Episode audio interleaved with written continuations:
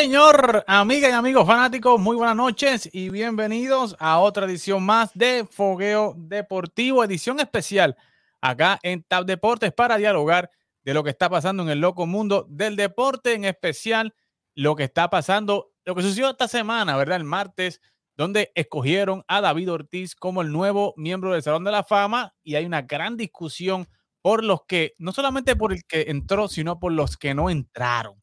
Y tenemos unos invitados especiales, pero antes de presentarlos, vamos a presentar a nuestro panelista de siempre, Carlos. Saludito, bienvenido acá a TAS Deportes. Oye, estás con gorrita de los Twins, papá, como que no sé, como que se ve raro si la gorrita de los Yankees. Sí, sí, sí, pero pues ya, ya tú sabes, en conmemoración de, David Ortiz, no me voy a poner una, una, gorra de Boston, eso no lo vas a ver. Pero ya, ya, que, ya que él jugó con los Twins, pues, pues vamos a ponerle una gorrita ahí de los Twins. Oye, está bueno, está bueno para, estar en el mood. Está buena. Oye, y de regreso acá a Fobio Deportivo, que desde el año pasado no estaba por aquí, está con nosotros Elder. Dímelo, Elder, ¿qué está pasando? La calle Corillo, todo bien. Todo tranquilo, papá. ¿Y cómo estás tú con esos nervios, Houston, Carlos, Correa? ¿Se queda, no? Pues, hermano, eh, todavía estamos en tensión un poquito, pero vamos a ver lo que pasa. Lo podemos discutir, lo podemos discutir, porque ahora con Scott Boras, yo no sé. Pero el que tiene que estar temblando con esta firma de Carlos Correa Scott Boras es el panelista que tenemos ahora, JR, que como ven, está ahí con su gorrita de los Yankees, haciendo una excepción por el día de hoy con su camisa del Hall of Fame de Derek Jeter. Pero, oye, JR, Scott Boras y los Yankees tienen una excelente relación, ¿sabes? Y Scott Boras le consiguió más de 300 millones al hombre que tú tienes ahí como tu ace, a Gary Cole. ¿Quién, ¿Quién, dice que no le puede conseguir 300 millones a Carlos Correa ahí en el Bronx? Le puede conseguir dinero a quien él quiera, pero. Pero primero, ¿cómo, no lo ¿cómo te sientes? Todo bien, todo bien, sí, gracias. no, porque lo estoy recibiendo aquí ya rápido, con el puño no, me quita el, Esto es para rápido, esto es para rápido. Sí, no, no, esto, esto, no, esto no es tan formal como los lunes, ¿verdad? Queríamos aprovechar esta dinámica. Mañana empieza la Serie del Caribe eh, y ya República Dominicana también anunció eh, su equipo. ¡Wow! Tremendo. Carlos, lo habíamos anunciado el lunes. Eh, Robinson Cano, Urrutia, Soler, Soler no, este, Osuna, o sea, básicamente todo el equipo, toda la maquinaria que pudieron llevar dominicana para el Clásico del Caribe va a iniciar mañana allí. Así que tremenda labor que tiene el equipo de Puerto Rico y todos los equipos en general, ¿verdad? Porque Venezuela anunció a William Astudillo, ¿verdad? A todos los refuerzos igualmente.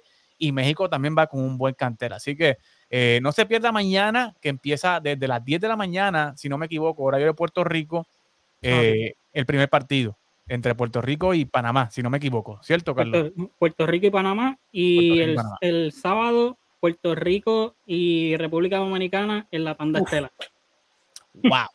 Eh, pero, muchachos, vamos a hablar rápido del tema. Queremos decirle a nuestra gente, ¿verdad? Que le dé like, que le dé compartir. Vamos aquí a analizar eh, la entrada de David Ortiz al Salón de la Fama.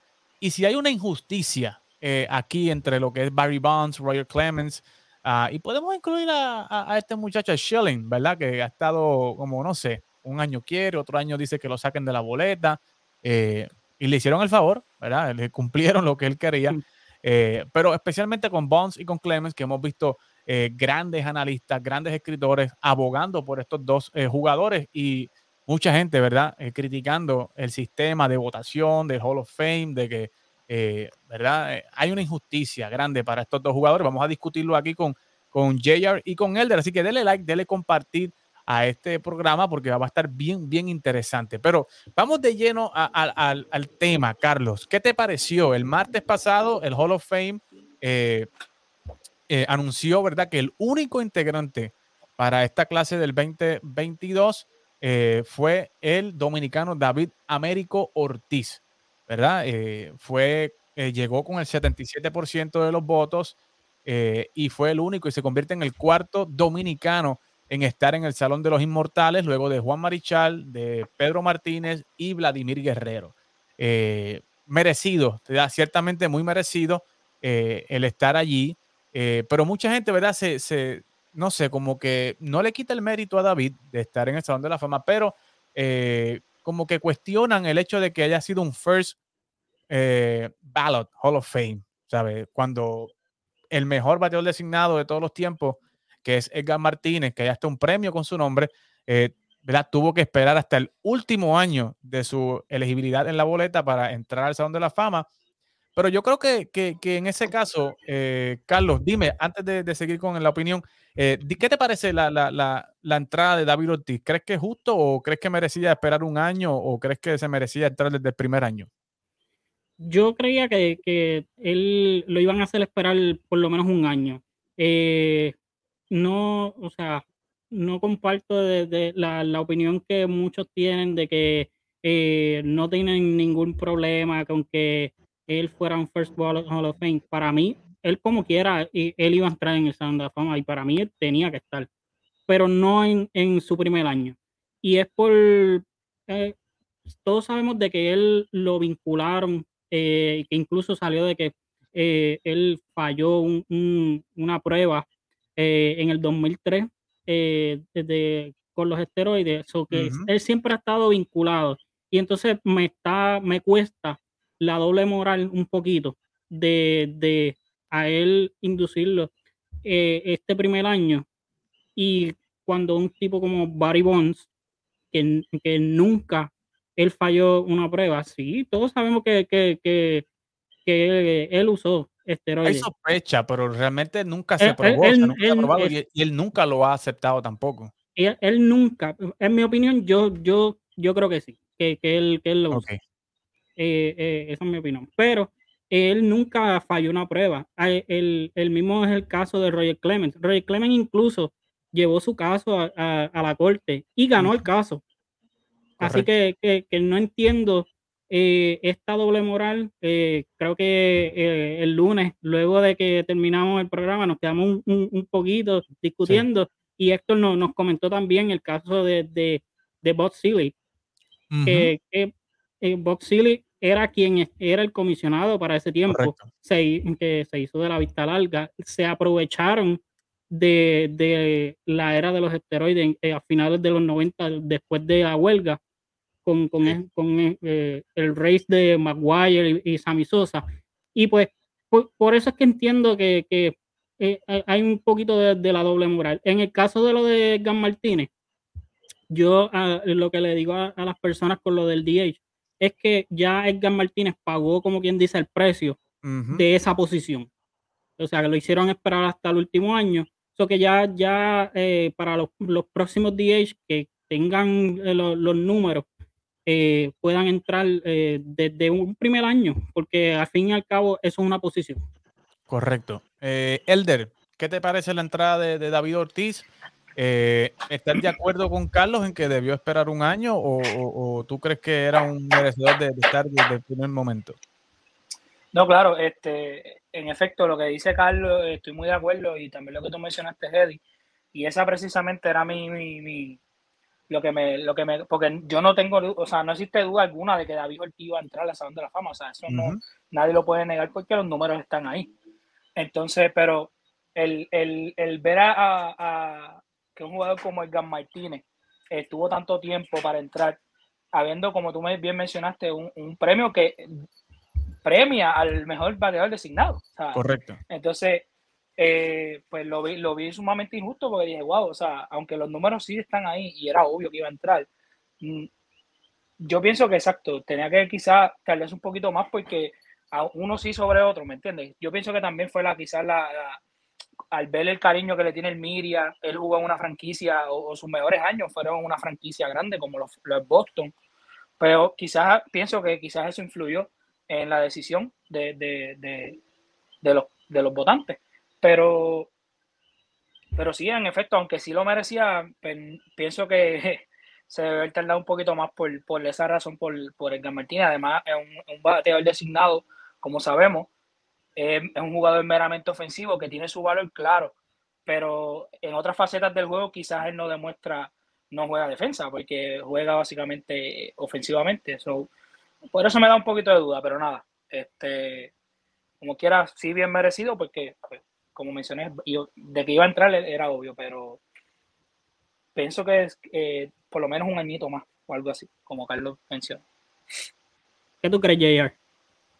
Pues mira, eh, Dios me coja confesado, pero como que voy a defender un poco a David Ortiz, que tuvo una gorra de Boston puesta. Eh, no hay duda de que uno de los jugadores que durante su era más miedo tenía al momento de pararse en el plato era David Ortiz. Eh, y, y si era en los playoffs, más todavía. En vez de reducir su producción, al contrario, el tipo aumentaba la producción. Eh, sí, pues que eh, hayan hecho esperar a Edgar hasta el último año. muchas de las cosas que ya dijeron, pues sí, son verdad. Yo la otra que entiendo es que mientras estos escritores que son mayores se van retirando y van decidiendo que no van a votar y entran estos escritores más jóvenes. Los escritores más jóvenes no importa que el, que el DH sea el DH, o sea, ellos van a votar, si fue bueno, van a votar por él como quiera.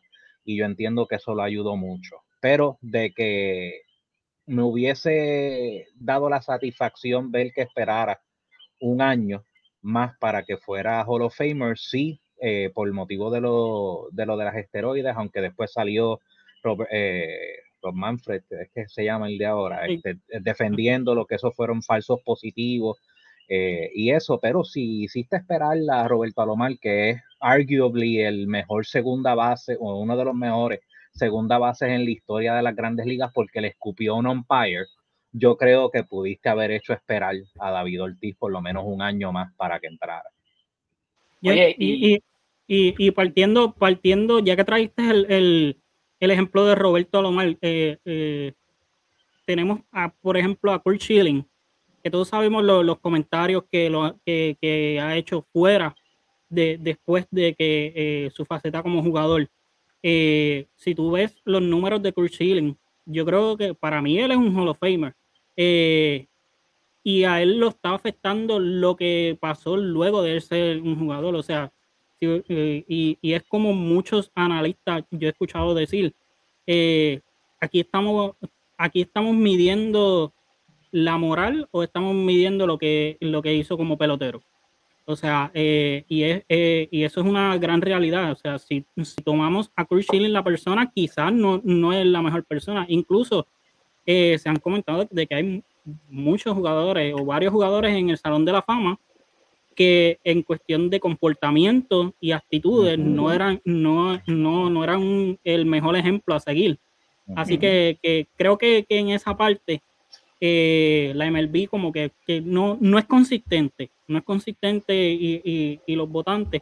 Otra cosa que quería señalar, eh, que al reducir, ¿se acuerdan eh, que antes no eran 10 años, eran 15 años que estaban en la boleta? Y si, si vemos un poquito el trending de, por ejemplo, Roger Clemens y Barry Bonds, si le hubieran dado por lo menos, eh, si, si, todavía yo creo que, que, estuviera 15 años, yo creo que, que entraban, porque el tren, el, el, tren era como que todos los años van subiendo un poquito a poquito, y si, o sea, hubiera sido 5 años más, yo, yo estoy casi seguro que que, hubieran entrado, que ustedes creen? Lo que. dale, dale. lo que yo no sé, lo que yo no sé es si eh, llegaría el momento en que Roger Clemens lo hubiese aceptado, porque yo no sé si vieron los comentarios de Roger Clemens después de no haber sido votado en la última ocasión. Él dijo que él llevaba ya nueve años que él no iba a pensar en que iba a llegar al Hall of Fame. So, pudo haber sido eh, bastante crítico que eventualmente lo votaran y que él dijera gracias, pero no gracias, yo no voy a ir. y, yo entiendo que conociendo a como era Roger Clemens, por lo menos como jugador, yo no sé como persona y si le da, lo habrá calmado un poco, pero como jugador yo dudo mucho que si él tenía esa manera de pensar, que él hubiese cambiado su manera de pensar y hubiese dicho, sí, está bien, voy a ir, voy a recibir mi placa después de 15 años que me hicieron esperar. Sí, sí, ¿verdad? ¿Qué ibas a decir, Eldel? Sí, no, este, ahora que mencionas lo de Roger Clemens, o sea, viendo los números que, que tuvo Roger Clemens en su carrera, hacerlo esperar tanto tiempo es una falta de respeto, hermano. O sea, estamos hablando de que el Salón de la Fama guarda los jugadores que de alguna manera u otra o sea, tuvieron una carrera que, siempre va a ser recordada, ¿verdad? Y por eso precisamente es el Salón de la Fama. Entonces, aprovechando eso y, haciendo pie con lo que mencionaste ahorita, JR, de que cuando David Ortiz se paraba en el plato, otro jugador que se paraba en el plato y definitivamente no le querían tirar era precisamente Barry Bonds, que lo envasaron 2.558 veces. O sea, estamos diciendo que le dieron 2.558 tour, eh, boletos para que se fuera a primera base. Dije, yo prefiero si que lanzarte. Y si no me equivoco, más de una fueron con las bases llenas. O sea, preferían darle la base por bola que bajar una carrera antes de yo tener que tirarle una a este tipo. Definitivamente. Este, no, no, entonces es el líder, es el líder y que va a ser bien difícil, cuidado si nadie le podrá romper el récord de jonrones. O sea, un jugador a otro nivel. Entonces, tú me dices que, que no, porque pues porque usó esteroides, chichi, la liga realmente no, para ese momento, como ustedes bien mencionaron, no fue quizás muy, muy severa en ese aspecto, so, era algo que quizás pasaba y nadie se daba cuenta o, o lo ignoraban. Y definitivamente que ver que jugadores así no entraron con esos números tan absurdos, porque son absurdamente increíbles. Sí. O sea, pero bueno, ajá, dímelo, Eddie. Que... Pero con, la inclusión de, David Ortiz en su primera oportunidad para estar en el Salón de la Fama, eh, y verdad, viendo verdad que Edgar Martínez tuvo que esperar 10 años, eh, Barry Bones y Clemens, ¿verdad? Sin un, eh, no sé, sin un caso claro, ¿verdad? De que usaron esteroides sin prueba. pero en el caso específico de David Ortiz y su posición, ¿tú no crees que, ustedes no creen que hemos visto como que estamos viendo una evolución en el pensamiento del votante del Hall of Fame, de que antes, hace 10 años, no creían en la posición de bateador designado y que ahora, pues, eh, con la figura de David Ortiz, ¿verdad? No lo castigan, ¿verdad? Eh, entra en su primer año. No, estamos viendo como una evolución de, esos nuevos votantes, de que está entrando eh, votantes que creen en la cibermetría, la cybermetrics, a la hora ya de, votar por el Hall of Fame. ¿Qué tú crees, este, Carlos? Dímelo. Sí, yo creo que, como, habíamos eh, empezado a hablar, eh, ya, ya los votantes son un poco más jóvenes, eh, como JR mencionó ahorita, no, no son, son un poquito más open mind en, en, ese aspecto. Y pues como, como yo dije anteriormente, yo creo que ya Edgar Martínez, como quien dice, por llamarlo de alguna manera, pues fue el que se sacrificó de, de, que en esa posición para que entonces este, los que vinieran detrás tuvieran la oportunidad de que se les reconozca. Oye, y David Ortiz, si, si Edgar Martínez fue el primero y por muchos considerado el mejor DH, David Ortiz está ahí, ahí con él, o sea, no en, en, su era y en su época, no había un mejor DH que, que David Ortiz en las grandes ligas. Correcto. No, no había nadie. Eso es así. Eh, eh, eh ¿qué te parece esta nueva eh, cepa, si pudiéramos decirlo así, de, votantes en el Hall of Fame? Que estamos viendo más, más como dice Carlos, más open mind y, podamos ver, este, no sé, otras tendencias en los próximos años de, lo que va a ser la votación del Hall of Fame. Mira, yo honestamente le doy gracias a Dios que yo no soy uno de ellos que tiene que votar por el Hall of Fame porque está bien complicado y yo sé que ya las la mayoría de los jugadores que jugaron durante esa era de las esteroides ya poco a poco se han ido eliminando, pero cada vez la decisión es más confusa. Eh, entiendo que el Hall of Fame no les da unas instrucciones específicas de qué es lo que tú tienes que hacer o de qué tú te vas a dejar llevar al momento de decidir por quién vas a votar. Eh, sé que hubo muchos que no votan y hubo uno que hasta entregó la papeleta en blanco. O sea, que tú decirme que tú estás mirando ese papel y tú no encuentras ninguno que honestamente en tu opinión sea Hall of Famer.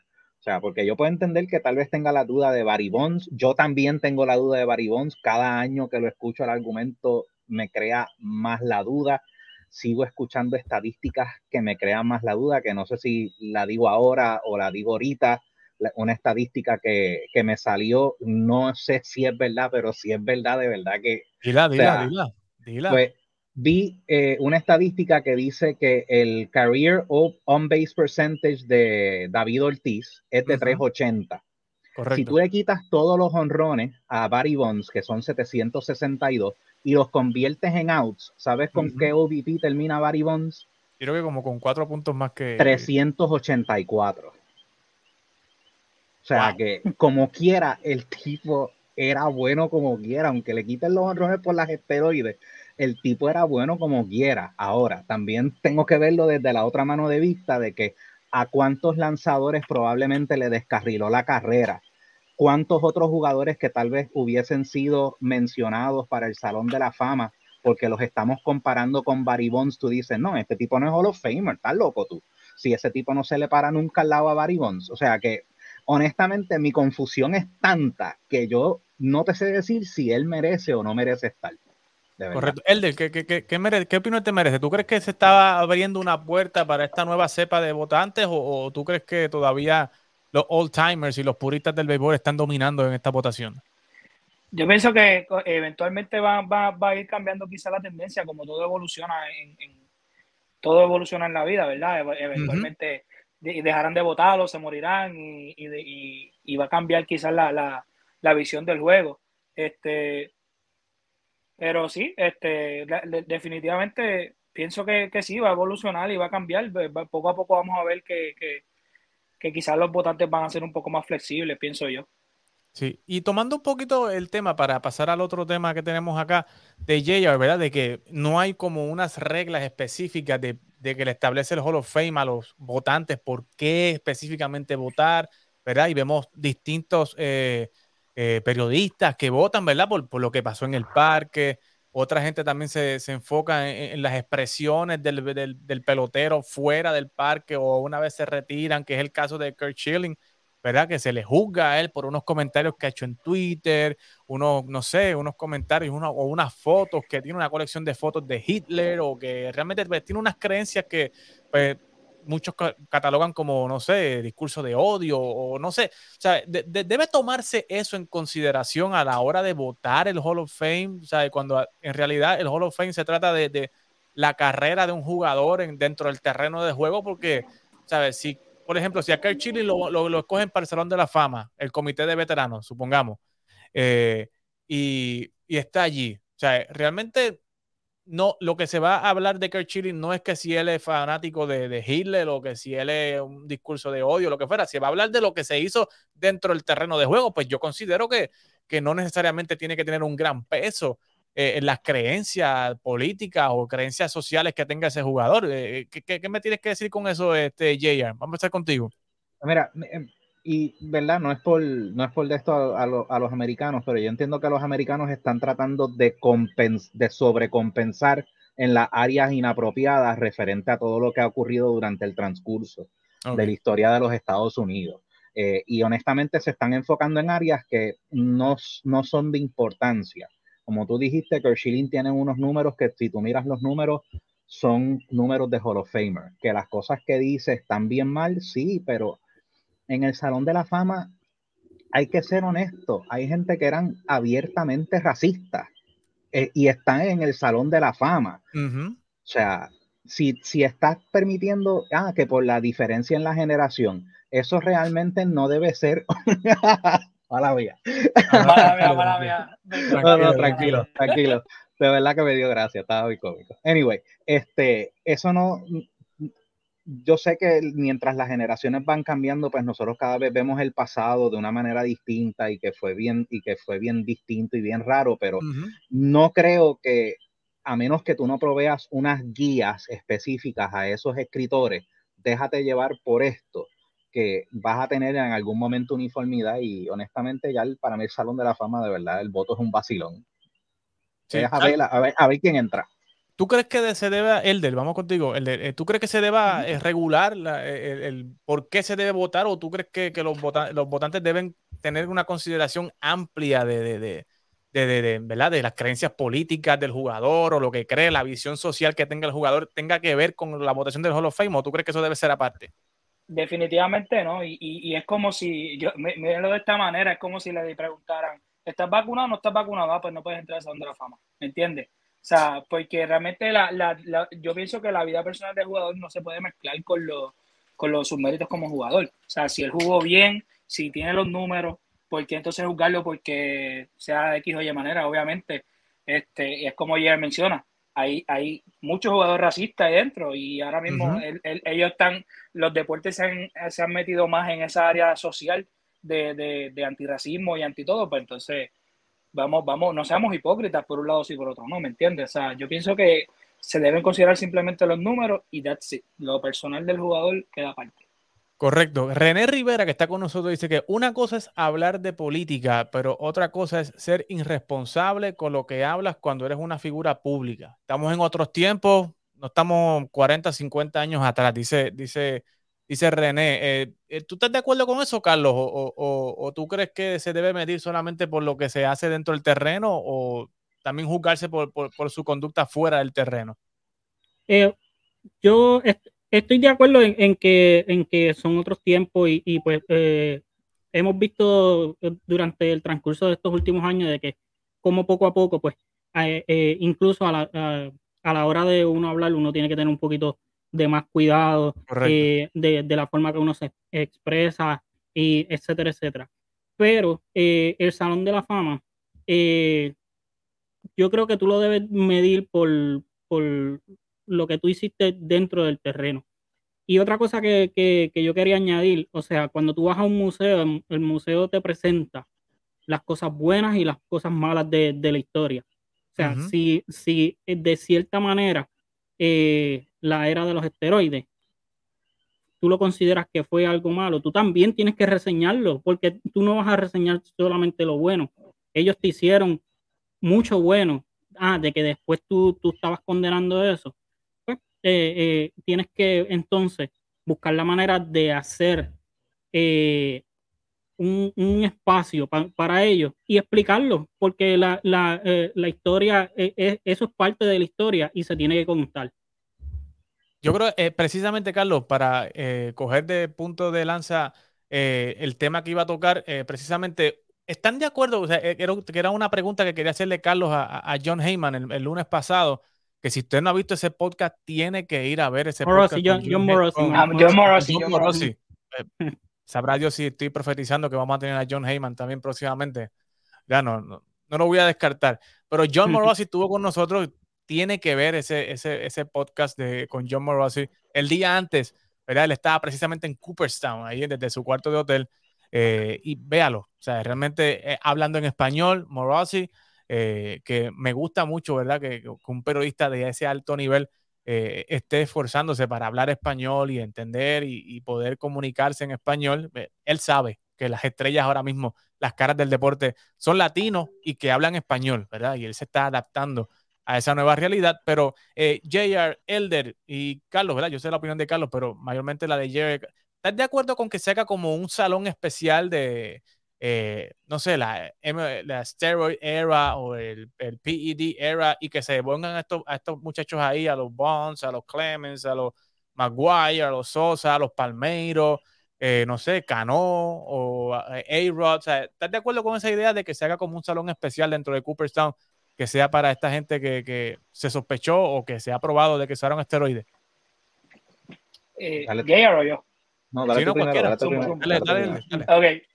Este, pues mira, yo opino que suena bonito y todo, pero realmente, en mi opinión, no, se vería muy bien porque sería como que eh, aceptar, pues, eres culpable, pero pues jugaste bien, no sé, como que no, no lo veo como que, que para el jugador luzca bien, como que ah, eres el, el que está pues de los malos, pues, de los buenos malos, ¿me entiendes? No sé, no, lo veo como que de esa forma, como que yo mismo me acuso que utilicé y necesité esteroides para mi rendimiento, para ser mejor, y pues estos fueron mis números, pero tienen asterisco porque pues, estoy en donde lo usaron esteroides, ¿me entiendes? Como que no, para mí no, no, no, no luce bien, no sé, se ve, se ve como que, como quiera manchado, no sé, es mi opinión, ¿verdad?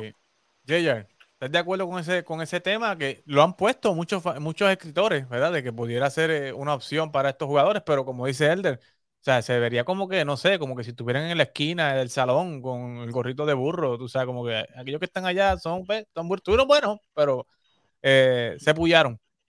Yo honestamente no sé cómo Major League Baseball podría trabajar con este tema, eh, porque incluso había escuchado la sugerencia de que en la placa escribas que la persona fue eh, sospechosa de haber usado en performance enhancing drugs eh, y honestamente, eh, si leen la placa el momento de que tú vayas a hacer tu speech, como que eso está bien fuera de lugar, es como que, mira, tú sabes que yo no voy a hablar, me voy. Este, so, yo honestamente no sé qué podría hacer Major League Baseball, pero también tenemos que ver que como es un museo, la historia del museo se está haciendo. Eh, Barry Bonds tiene su lugar en el Salón de la Fama. Tal vez no está en las placas, pero está en el Salón de la Fama. Incluso la bola de que rompió el récord de Hank Aaron está con el asterisco, porque la persona le picó el asterisco. So, él está, pero está con el asterisco. Mark Maguire está en el Salón de la Fama.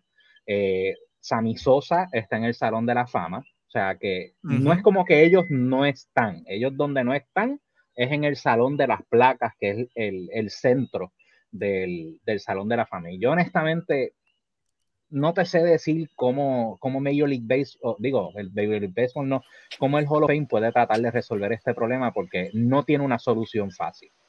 Sí, no, definitivamente, porque Carlos, eh, yo sé tu opinión, ¿verdad? con respecto a eso, pero, ¿sabes? Por una parte, MLB eh, y la, ¿verdad? el BBWA, la Asociación de, de Escritores, pues, penaliza a estos jugadores, pero por otra parte, MLB no, no, no borra los récords que tienen estos jugadores, ¿verdad? Porque Barry Bonds sigue siendo el líder, de cuadrangulares.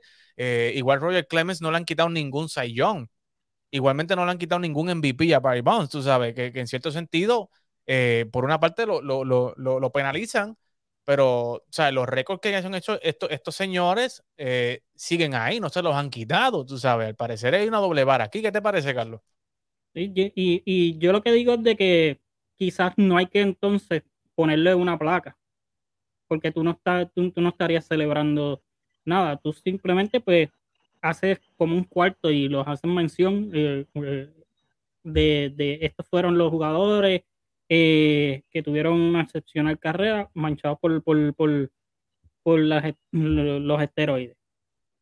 No tienes que, no tienes que, que hacerle una placa, con simplemente mencionarlo. Y como tú dices, o sea, ya, ya parte de, ellos, en eh, su récord, eh, algunos uniformes, ganchos, eh, siempre hay algo, siempre hay algo de, ellos en el Salón de la Fama. Simplemente, pues, hacer mención, pues, pues cuando tú vas a, buscar las estadísticas y tú buscas, por ejemplo, quién es el, líder de, cuadrangulares en la historia, siempre te va a salir Barry Correcto. Lo quieran o no, siempre va a salir yo lo veo como una doble vara. O sea, si, si, si, los récords para MLB son válidos, pues si van a estar en el Salón de la Fama, tienen que estar igual, en igual de condiciones que van a estar los demás allí. Porque, o sea, o sea no me puedes poner entonces a unos sí y otros no. O sea, porque realmente, si los vas a poner aparte, pues esos récords tienen que estar aparte también oficialmente en MLB. No, oye, y, y tú que mencionas eso, el, otro día un pana me decía, cuando salió de David Ortiz y que no cogieron a Barry Bonds, me decía, ahora se quejan de Barry Bonds, pero en el momento cuando jugaban, los ratings que tenían, lo, todo ese, ese este revenue que hicieron con o sea, yo me acuerdo, yo era más, obviamente más chamaco, pero Barry Bonds era, papi, un espectáculo, o sea, y estamos hablando que era en California, San Francisco, o sea, que eh, estamos hablando de, una franquicia eh, importante, o sea. Histórica, claro histórica, o sea, no, no, estamos hablando de, O sea, que en ese momento, pues sí, Barry Bonds era bueno, pero ahora, pues no, ahora no se la quieren. Mano, yo fui a ver a Barry Bonds cuando fue a Puerto Rico en una serie con los, con los Expos de Yo fui y llegué allí a las 2, 3 de la tarde para verlo batear en su VP. En la práctica bateo. Señores, y ese hombre señaló, mire, voy para allá, para ese lado para allá. Y para allá está el Pedrín Zorrilla y ese hombre la mandaba para encima de Pedrín Zorrilla. Era un, era un show, un espectáculo. Y ese día me acuerdo que pichaba a Iván Hernández y Iván le dijo, no, yo no lo voy a dar, va a ser por bola. Yo se la voy a pasar por ahí, que me batee. Si me batea jonrón, pues es parte del juego. Y fue un juego espectacular. O sea, todo el mundo estaba expectante, se ponía de pie cada vez que Barry Bonds iba allí a, tomar un turno, esperando que la mandara ya al Expreso de las Américas. Pero, ¿sabes? Realmente era, era un show. O sea, como dice el del y, como digo, o sea, yo, yo considero que deben estar ahí si no fallaron. O sea, como dice eh, René en uno de los escritos aquí, eh, y es la, línea también que usa John Morossi, yo, mi opinión es después del 2003, todo que sea positivo, pues no debería entrar en el Salón de la Fama. O sea, ya cuando se hizo ilegal el hecho de, usar esteroides, pues obviamente si ya usted lo viola esa regla estando establecida, pues ya usted está violándola a propósito, ¿no? Claro, es que si, si no te dan las reglas de, como decirte, no puedes hacer esto, pues, ¿me entiendes? Hasta que no te dicen no lo hagas, tú no lo haces, ¿me entiendes? Pero esa, esa línea es bien finita y, y, y sí, eh, entiendo muy bien lo, lo, que dice René. Cuando digo que esa línea es bien finita, Alex Rodríguez, por ejemplo, eh, fue básicamente de que él dijo lo que hizo. Cuando Alex Rodríguez eh, falló una prueba. A Alex Rodríguez lo suspendieron un año claro, completo claro. y no se supo ni por qué fue. ¿sabes? Mucha gente dice que fue porque salió positivo y no lo dijeron. Claro, pero a eso voy. Nunca hubo un positivo en Alex Rodríguez. Nunca, nunca, nunca hubo un positivo en Barry Bonds. Nunca hubo un positivo en eh, eh, Roger Clemens. Nunca hubo un positivo, ni tan siquiera en, en Andy Petit. Sí. Andy Petit fue que, fue que él mismo fue el, el, que dijo, mira, yo usé HGH para, para cuestión de una lesión, si eso fue cierto o no, eso, eso pues, es, opinión de cada quien. Pero nunca fue que falló una prueba. Correcto. Pero eh, dice, dice, René que, que, que, que, o sea, que él lo admitió, o sea, Aaron lo admitió en la televisión nacional y pues ya tú sabes, eh, o sea, ya no hay vuelta atrás en ese asunto. Pero entonces, en, en, casos, ¿verdad? Adelantando un poco el tiempo antes de que continúe, ¿verdad? ¿Qué pasará con, por ejemplo, un Robinson Cano que ha salido varias veces, ¿verdad? Que ha dado positivo a prueba, teniendo unos buenos números, ¿me entiendes? Son jugadores que... Sí, no tenemos, tenemos a, a Manny Ramírez ahora mismo en la boleta y fue suspendido dos o sea, dos veces y o sea, casi obligado a retirarse porque había otra suspensión eh, para encima de él. ¿sabes? Y hemos visto como el apoyo ha ido bajando, bajando, bajando. Eh, pero, como dice Carlos y Jay, o sea, está entrando una nueva generación de votantes eh, y es claro, ¿verdad? Que, que, estos votantes viejos de la vieja guardia, pues están ya llegando, ¿verdad? A la curva de, de no sé, ¿verdad? De, morirse y, ¿verdad? Adquirir el pasaporte celestial y, entrando una nueva generación de votantes que A-Rod está empezando ahora. O sea, no, sé, no, sabemos cuándo va a estar, cómo va a estar A-Rod en el 2030, 2031, tú sabes, cuando llegue su última oportunidad. Eh, y A-Rod es un tipo que, se mercadea bien. O sea, se mercadea bien en las redes, se mercadea bien en, televisión. O sea, uno nunca sabe cómo se va a ver A-Rod de aquí a 8, 9 años. Pero eh, dice René Rivera que con mucho dolor eh, no debería entrar.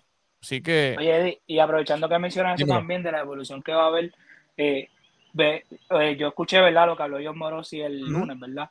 Y la forma de pensar de él da esperanza que eso sí suceda. O sea, como él piensa, como él, él, él, como él votó con, con, con ¿verdad? Con mucha. Este, realmente fue estratégico. Él explicó, ¿verdad? Que él votó por, por Mark Burley y por Jimmy Rollins porque entendía que estaban en el borderline, ¿verdad? De, de, de quedarse fuera de ese 5%. Eh, y él sabe, ¿verdad? Que, no sé, un Billy Wagner, un Todd Helton merecían más votos, merecían el, el, voto este año, pero que él sabía que, que Todd Helton y Billy Wagner pues, están sólidos en esa carrera por el Hall of Fame, pero no así Jimmy Rollins y Mike Burley. Así que, y él lo explicó bastante bien, pero yendo por, por esa parte de donde eh, John Morosi explicó, él nos adelantó aquí a nosotros, acá en, Foco Deportivo, de que iba a estar votando y que va a estar apoyando a Carlos Beltrán en la clase del 2023, eh, que realmente es una clase, no sé, eh, muchachos, yo no sé si es una clase sólida o, o sea, realmente cuando tú miras los nombres de estos jugadores que están en esta clase del 2023, pues realmente el único que sobresale con buenos números y con buena carrera es Carlos Beltrán.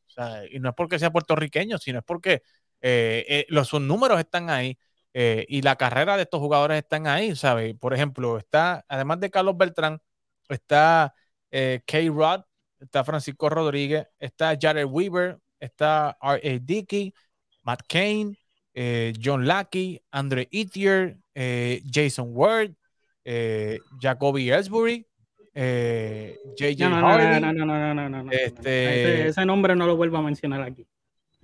¿Cuál? El de Jacoby el de Jacoby Ellsbury. Eh, Johnny Peralta eh, y, bueno, o sea, yo no sé si mencionar este nombre, o sea, Bronson, Bronson Arroyo. O sea, yo no sé si él debería estar en una boleta, ¿sabes? Eh, pero bueno, o sea, e, evaluando esta clase del 2023, una clase eh, floja. muchachos, o sea, una clase floja. O sea, si Beltrán no estuviera aquí, es una clase como que, bueno, o sea, podemos, o sea, como el programa este de televisión que Next, o sea, y, brincar al otro año, ¿sabes? Algo así. O sea, ¿qué te parece esta clase del 2023, el del, además de Carlos Beltrán, con estos muchachos de Jared Weaver, Ayer Dickey, eh, Jason Ward, Jacoby Ellsbury, o sea, deberían estar ahí para consideración, o sea, están ahí porque cumplen 10 años de servicio, pero, o sea, deberían estar realmente ahí.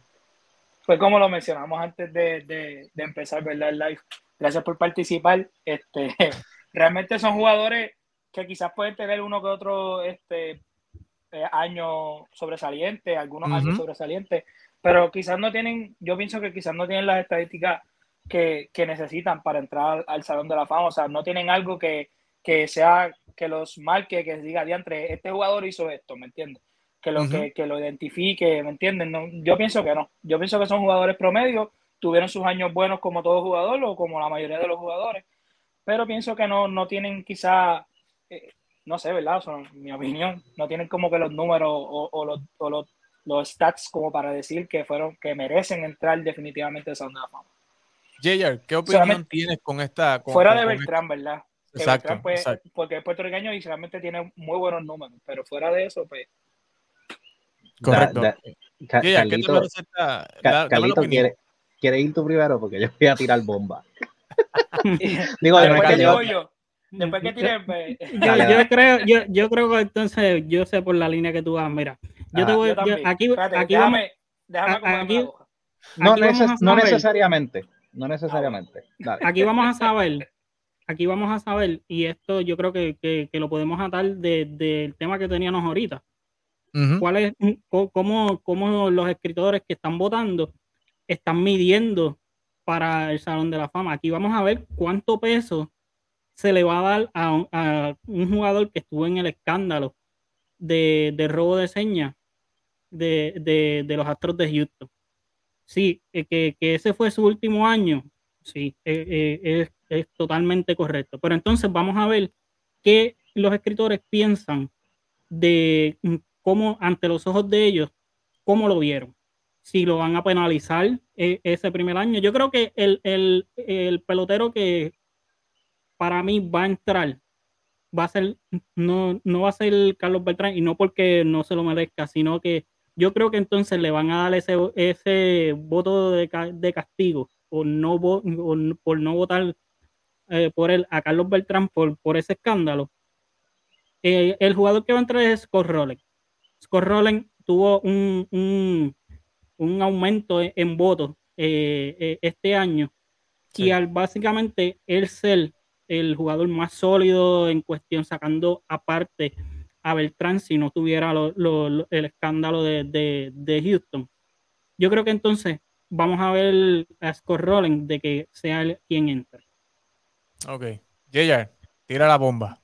Pues mira, eh, parte sí, eh, espérate, esa gorra que está ahí, este, pero eso es solamente parte del argumento que yo tengo de, Carlos Beltrán y de, de, que vaya a tener problemas en entrar al Salón de la Fama, porque sí, los periodistas son más jóvenes, pero esta, este problema del escándalo de, de Houston es bien reciente.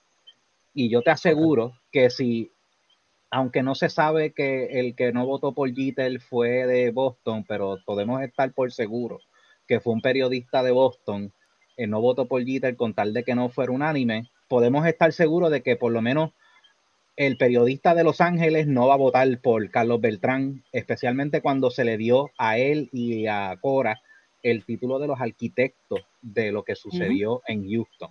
Y ese para mí es, el, es uno de los problemas más grandes de Beltrán lo otro es eh, de Beltrán, el problema con, entrada al salón. ¿Cuál, era? Ya se me olvidó. Me, fui tanto hablando de lo de Houston que se me olvidó lo otro. Ah, el, el criterio para el Salón de la Fama debería ser, no es, pero debería ser, si tú puedes decir la historia del béisbol y necesitas a esa persona para poder decir la historia del béisbol. Y en mi opinión, Carlos Beltrán no cumple con ese criterio. Tú puedes decir la historia del béisbol y no tener que incluir a Carlos Beltrán en esa historia porque no fue algo que fue tan y tan y tan grande de que lo tengas que incluir. No fue como Iván Rodríguez, que Iván Rodríguez es eh, arguably el mejor catcher en la historia de las grandes ligas, maybe para Estados Unidos sea el segundo después de Johnny Bench, pero se puede hacer el argumento de que están uno y dos ahí peleándose, cualquiera puede ser uno, cualquiera puede ser dos. Pero para mí esa es la única otra razón por la que tal vez Carlos Beltrán no sea, en mi opinión honestamente, ninguno entraría el año que viene. no hay ninguno que yo pueda decir que necesito a esta persona para yo poder decir la historia del salón de la, de, la historia del béisbol de grandes Wow. Está fuerte eso de Jaya, de que Carlos Beltrán no, si tú mencionas la historia del béisbol, no tienes que mencionar a Carlos Beltrán para que la historia sea completa. Wow. Está, está, está fuerte eso, pero Elder, vamos, vamos a la pregunta que quiera traer acá.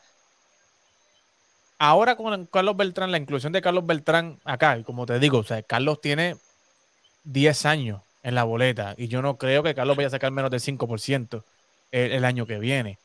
Eh, pero con el apoyo de John Morossi públicamente, teniendo en cuenta todo lo que habló Jair, que es cierto, o sea, está el informe ahí, lo catalogan como un arquitecto, es reciente el, escándalo de señas y aún así Morossi públicamente, ya a un año de, poder votar por él, lo admite y dice, sí, yo voy a apoyar a Carlos Beltrán para, y voy a votar por él.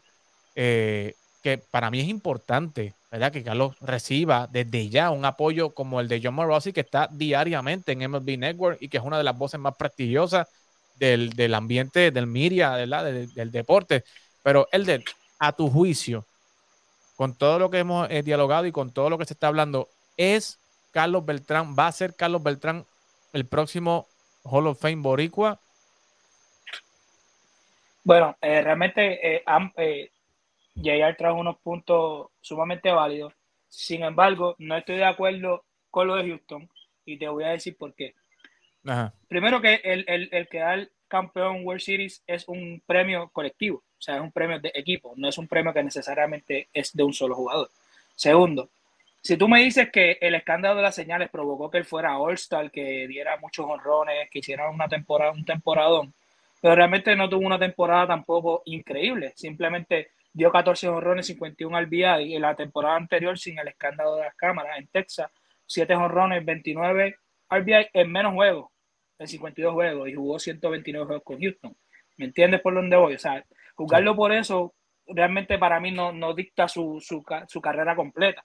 Nueve veces All-Star, 435 honrones, tú sabes. Pues, para mí es una pregunta sobre eso. ¿Tú entiendes de que lo que lo que ya que es un colectivo y, él era parte del equipo, eso que él cae en esto.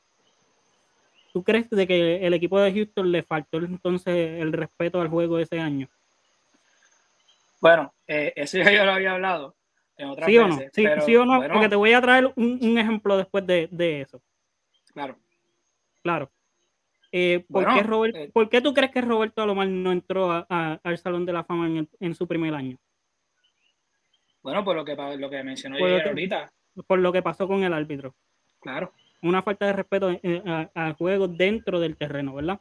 Pues por eso es que yo digo que, creo que, en ese caso eh, vamos a ver cómo es, cómo es que los votantes piensan de, de lo que pasó con Carlos Beltrán. Eddie dijo me voy. se fue, se fue. No, pero, o sea, no, sí lo digo por aquí, aquí, para, mí, para mí realmente no. teléfono, pero...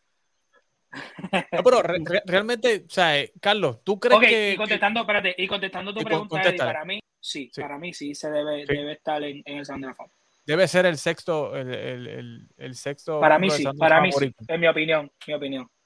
Carlos, ¿tú crees que debe ser el, el, próximo Hall of Fame o tú crees que, no sé, sea Yadier Molina o, o, o tú crees que, que, que, Carlos va a entrar primero que Yadier? Pues mira, esa, esa es mi interrogante. Y lo que yo pienso es de que estos son los años que si Carlos Beltrán va a entrar, deberían ser estos años que la boleta es un poquito más floja. Porque a medida de que, van avanzando los años, vamos teniendo un Adrián Beltré, vamos a ir teniendo un Belpujol, vamos a ir teniendo a, a eh, Yadier Molina. Y y otro, y otro, otro sinnúmero de jugadores. Yo creo que, de que si que para Carlos, Carlos Beltrán entrar, tiene que ser en estos primeros dos años, que yo creo que, que las boletas van a estar un poquito más flojas. Luego de ahí, pues yo creo que, que eh, empiezan, empiezan a entrar unos jugadores que con, con, unos atributos y unos números que eh, van a estar sólidos. Jayar, ¿qué te parece? A, a mi entender, yo creo que, que, tú no estás de acuerdo, ¿verdad? Con que Carlos sea Hall of Fame. Entonces. No, porque como dije, si el criterio es que para yo poder dar la historia del, digo, aparte del escándalo de, Houston, para yo poder decir la historia del béisbol, del béisbol, no la puedo decir sin esta persona, que es el caso de Barry Bonds, es el caso de Roger Clemens. Tú no puedes hablar de la historia del béisbol sin mencionar a, a esos dos jugadores. Carlos Beltrán y mira que yo veía a Carlos Beltrán desde que empezó con Kansas City, cuando lo cambiaron para Houston, yo quería fuera para los Yankees. En vez de que firmara con los Mets, yo quería que firmara con los Yankees al principio. Eh, yo lo veo como que no encuentro un momento, aparte del playoff que tuvo con, Houston, que honestamente no es algo tan sustancial como que tú no puedes decir la historia del béisbol sin eso, porque no es que vas a ir año por año discutiéndolo todo. Eh, no entiendo que hay un momento que haya sido tan y tan y tan y tan grande que tú necesites incluir a Carlos Beltrán en la conversación. Ok. Ok. Así que yo creo que sí. Es, bueno, es bueno, es, un jugador bien bueno. O sea, es un jugador bien bueno, no hay quien se lo quite. Pero que, cumpla con ese criterio, no. Sí, pero, pero como, como, trajo el de, o sea, son muchos atributos, son muchos números que tiene Carlos Beltrán y para mí yo creo que debería ser eh, parte de, ese salón de la fama. O sea, eh, realmente estamos hablando de otro tipo de, escándalo, ¿verdad? No, no es esteroide, no es otra cosa. O sea, y realmente a él no nunca lo suspendieron tampoco. O sea, eh, que, él está en el caso de los jugadores, ¿verdad? Que nunca fue suspendido, solamente fue mencionado en ese escándalo, ¿verdad? Y pues eh, va a estar siempre ahí, ¿verdad? Pero el ver que periodistas como Morosi ya están hablando de que van a apoyarlo, pues es una buena señal, es un buen indicio para eh, Carlos Beltrán. Pero en el 2024, muchachos, para ir cerrando ya el live, eh, esa clase sí se ve sólida. Esa clase del 2024 está sólida con jugadores como Adrián Beltré, como Joe Mauer, como Chase Utley, gente como Matt Holiday, gente como David Wright, eh, gente como José Reyes van a estar ahí en esa clase del 2024. Otros eh, peloteros son, qué sé yo, José Bautista, Bartolo Colón, eh, Adrián González, Víctor Martínez, pero esa clase del 2024 liderada por Adrián Beltré, Joe Mauer, o sea, se ve sólida con esos dos jugadores encabezando la lista. ¿Qué, te parece, Carlos y, J.R. Elder de esa, de esa serie, de esa clase del 2024? ¿Y quién tú crees que tiene posibilidad para entrar desde arrancando e, e, ese 2024? Yo digo Adrián Beltré. Yo, digo Beltré. Beltré eh, eh, debe ser una línea. Eh, yo creo que, ya estamos viendo de, los últimos peloteros, si no quizás es, el último que, con este 3000 hits y, todo es por, todo esto de la analítica, los días de descanso que, muchos peloteros tienen. Yo creo que, que estamos viendo eh, de los últimos que, van a llegar a, esa cifra. Así que yo, digo que Adrián Beltré. Dímelo, Elder. Eh, sí, concuerdo con Carlos. Adrián Beltré, definitivamente, yo pienso que, tiene los números y, realmente, pues sí, este, no tengo mucho que abundar, realmente sí, yo entiendo que él debe ser el, favorito. ¿Y Jayer? ¿Estás de acuerdo con los muchachos? Beltré. oye, Llegó a los 3000. Sí, eh, eh, pero el caso de Joe Mauer, ¿tú no crees que Joe Mauer debería ser debe ser Hall of Fame o tú crees que pues, debe ser Hall of Fame, pero no, no desde la primera vez? Mm, no. Eso, eh, yo, yo pienso eso. No. O sea, para Jay, ¿tú no crees que Joe Mauer sea Hall of Fame? No, Joe Mauer sí tuvo muchas temporadas que fue muy bueno. Creo que ganó el, el, bate por haber sacado el mejor promedio en uno o varios años pero eh, no, no es un caso sólido. la, la, decaída, la decaída de verdad que fue bien, bien drástica. Y, y no, no lo veo a él como, como una persona que sea Hall of Famer. De verdad que no. ¿Lo ves como en el caso de Buster Posey, algo así? ¿O tú crees que Buster ah. tiene mejor caso que él? Buster Posey podría tener más argumentos porque eh, sacó a San Francisco y lo llevó y los ayudó a llevarlos a la Serie Mundial. siempre, siempre la postemporada es un plus. Yo entiendo que la postemporada no te si tuviste una mala postemporada no te deberías eh, quitar de entrar al Salón de la Fama, pero si tuviste una buena postemporada sí te debería ayudar a tener a, poder llegar. Y que Buster Posey haya tenido las series mundiales, pues sí, yo entiendo que lo ayuda. No sé, tendría que ver más números de ellos de Buster Posey para saber si en mi opinión, pero sí fue, que de que fue muy buen catcher, fue muy buen catcher. Elder, para ti, John Mauer, ¿es Hall of Fame o no es Hall of?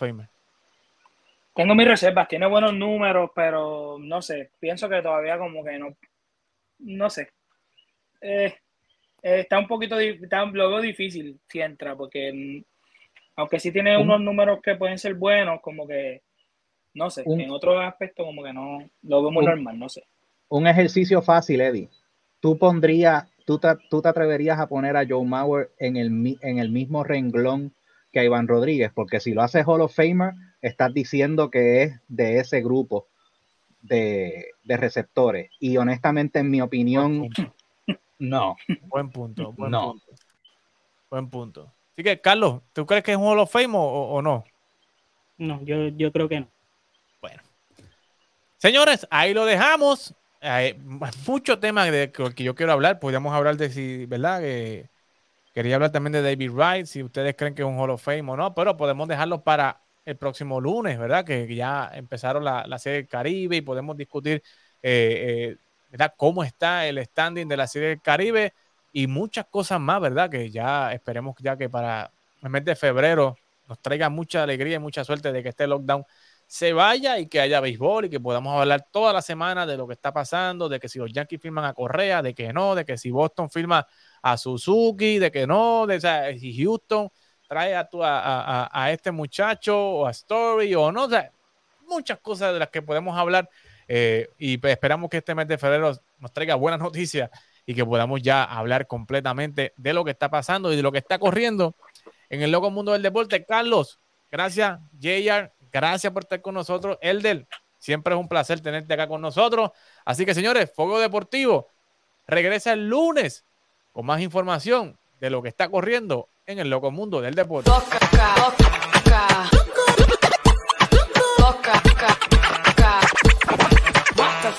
Johnny, la gente está muy loca. En la discoteca. Lo, lo, lo, lo, loca. En la discoteca.